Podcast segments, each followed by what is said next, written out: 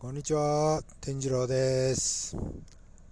えーと、ただいま9月19日の土曜日、えー18時14分です。えー今週1週間のお仕事終わりました。お疲れ様でした。ありがとうございました。ということで、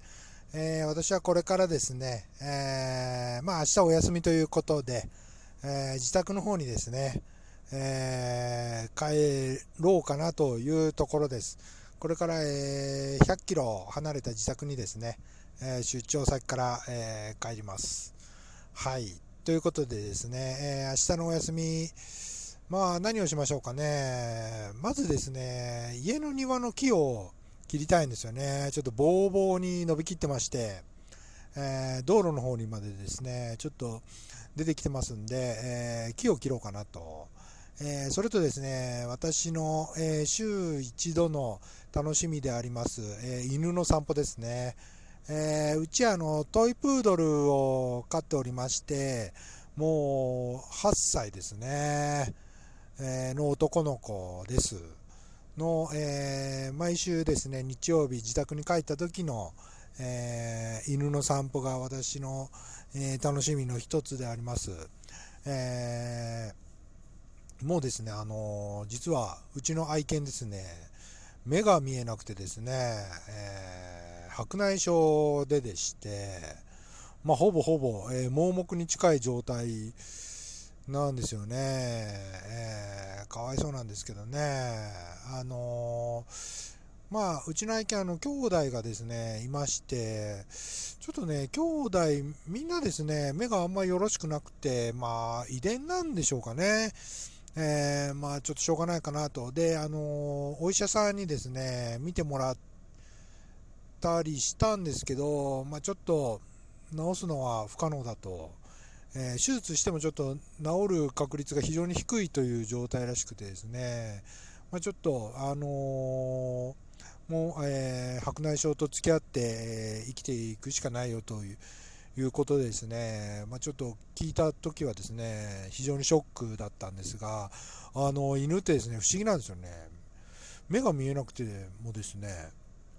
あのあまり支障がないみたいなんですよね。あの目にですね、視覚にあまり依存していないと言いますか、あの嗅覚、聴覚というのが、ものすごく優れているみたいで、あの目が見えなくてでもですね、ソファーに飛び乗ったりですね、あの私の方に近づいてきたりですね、私の膝の上に飛び乗ったりですね、あの階段を登っていったりですね、平気でするんですよね。不思議ですね。人間ではちょっと考えられないですよね。で、あの、目が見えなくなるとあの散歩を嫌がる犬もいるみたいなんですけどあのうちの愛犬の場合はですね全然そんなことなくてですね目が見えなくても散歩大喜びなんですよね、えー不思議ですよね。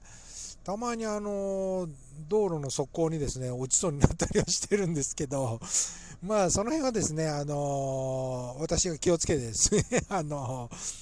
止めてます。はい。あのあらぬ方向に、えー行きそうな時もあるんですがね、えーまあ、その辺はあの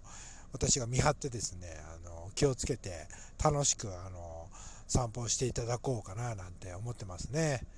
えーそれと、えー時間があればですね、あのーウッドカーペットをちょっと見に行こうかなと思ってますね。あの先日の配信でも、えーお伝えしたんですが、えー自宅にですね、ちょっとあの仕事部屋といいますか、書斎をですね、設けたいななんて思ってまして、で、和室で畳なので、その上にウッドカーペットを敷いて、え机を置きたいなぁなんて思ってまして、まず手始めにですね、ウッドカーペットを探しに行こうかななんて思ってますね。はい。で、あとは、えー私のもう一つの楽しみでございます、えーギターなんかをですね、ちょっとカチャカチャカチャっと、えー触ってみようかななんて。これもですね、毎週日曜日のですね、えー、私の今現在の楽しみでございます。はい。あとは、えー、まあ、コーヒー飲んだり、本を読んだりして、えー、のんびり過ごせたらなぁなんて思ってますね。はい。えー、そんなことで、えー、明日の日曜日をですね、えー、のんびりゆっくり、えー、楽しくですね、えー、過ごしたいなと、え思いながら、えこれからですね、え100キロの道のりを、え自宅に向かって帰りたいと思います。